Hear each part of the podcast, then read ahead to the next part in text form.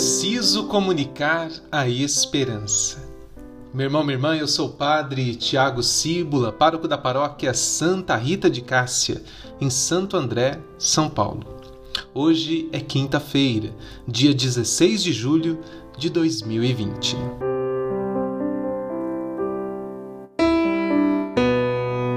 Celebramos hoje o dia de Nossa Senhora do Carmo, padroeira da Catedral de Nossa Diocese de Santo André, rogando a Senhora do Carmo que nos ajude a alcançar o Monte Carmelo, Carmelo da graça de Deus, o monte onde o Senhor fala ao nosso coração. Estamos refletindo sobre as catequeses do Papa Francisco sobre a esperança cristã e hoje refletiremos a segunda parte da vocação como uma centelha, uma chama que reaviva a esperança no nosso coração. Deste modo, continuamos este podcast sobre a esperança cristã. Falamos sobre esse tema tão importante, a relação entre a esperança e a memória relação entre esperança e memória, com particular referência à memória da vocação. A vocação de João, a vocação de André, começa de uma amizade com Jesus. Uma amizade tão forte que impõe uma comunhão de vida e de paixões com Ele. A você, ouvinte deste podcast, como está a sua amizade com Jesus?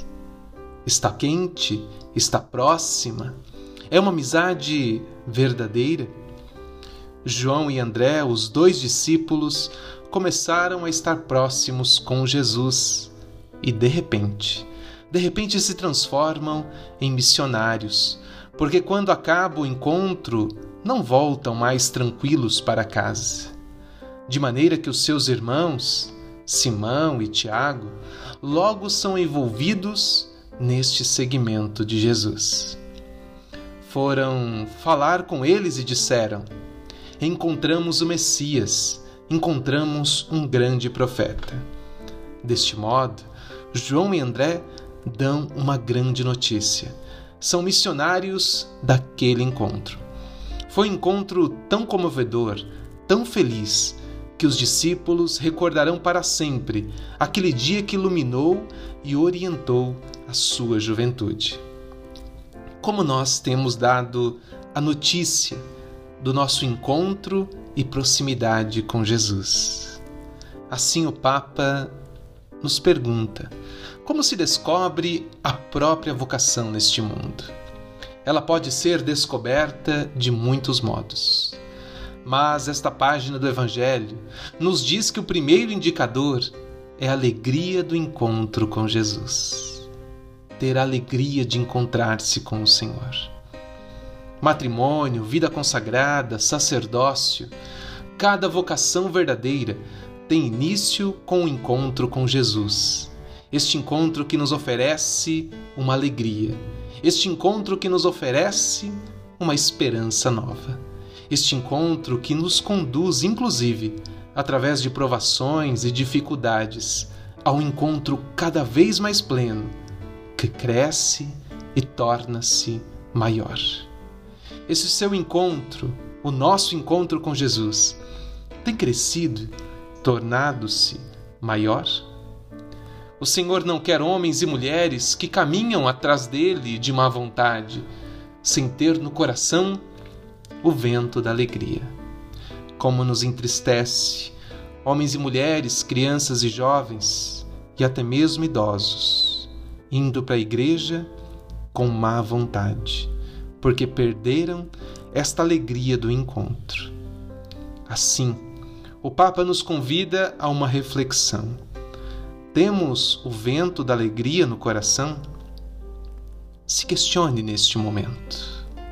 Dentro de mim, lá no fundo do meu coração, eu ainda tenho este vento da alegria?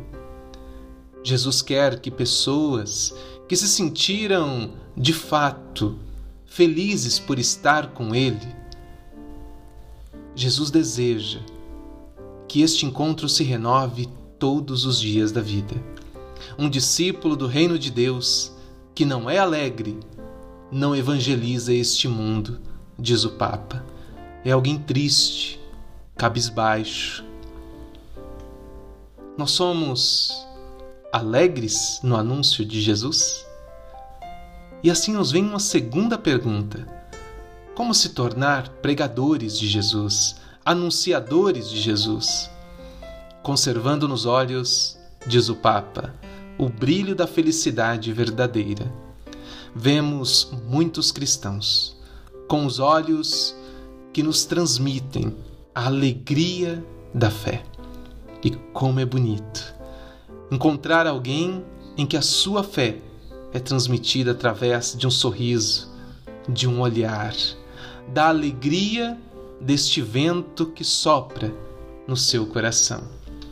Por este motivo, o cristão, assim como Maria, conserva a chama do seu amor. Apaixonados por Jesus. Certamente há uma aprovações na vida, certamente.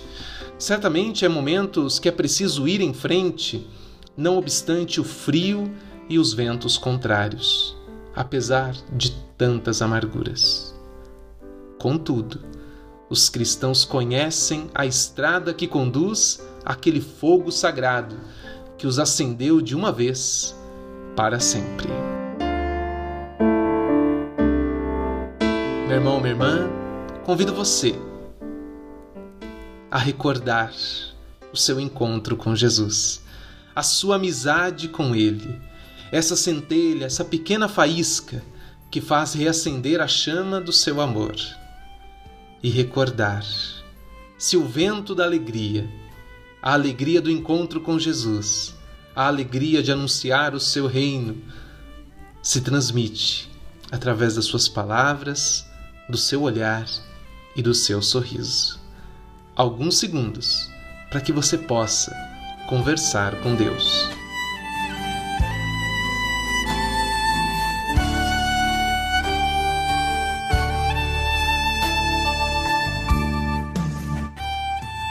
Oremos. Senhor nosso Deus, Pai de amor, bondade, misericórdia e compaixão.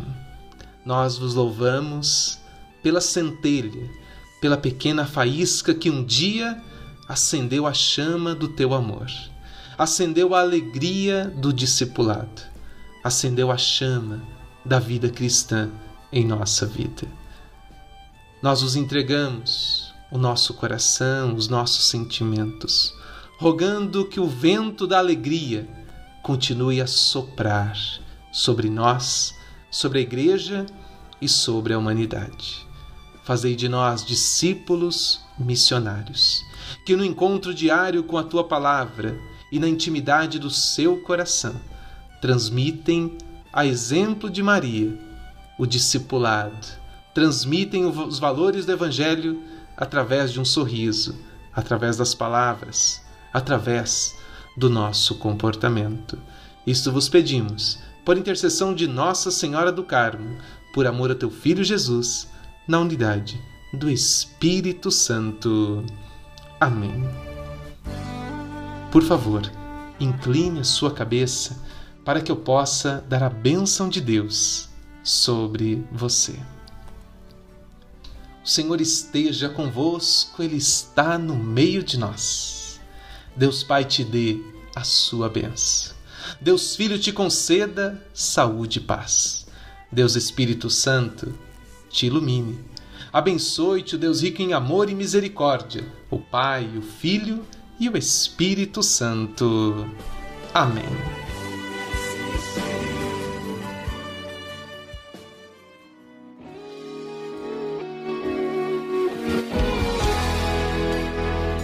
Muito obrigado pela sua participação.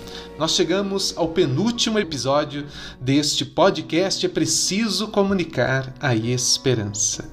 Nós agradecemos imensamente a sua participação, as mensagens de carinho, as mensagens de incentivo.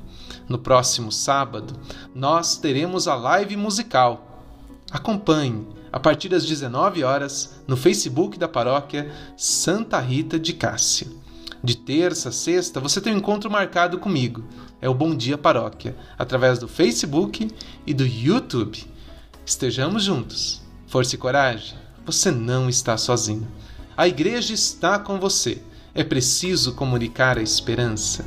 Comuniquemos a esperança cristã. Fique com Deus. Até amanhã.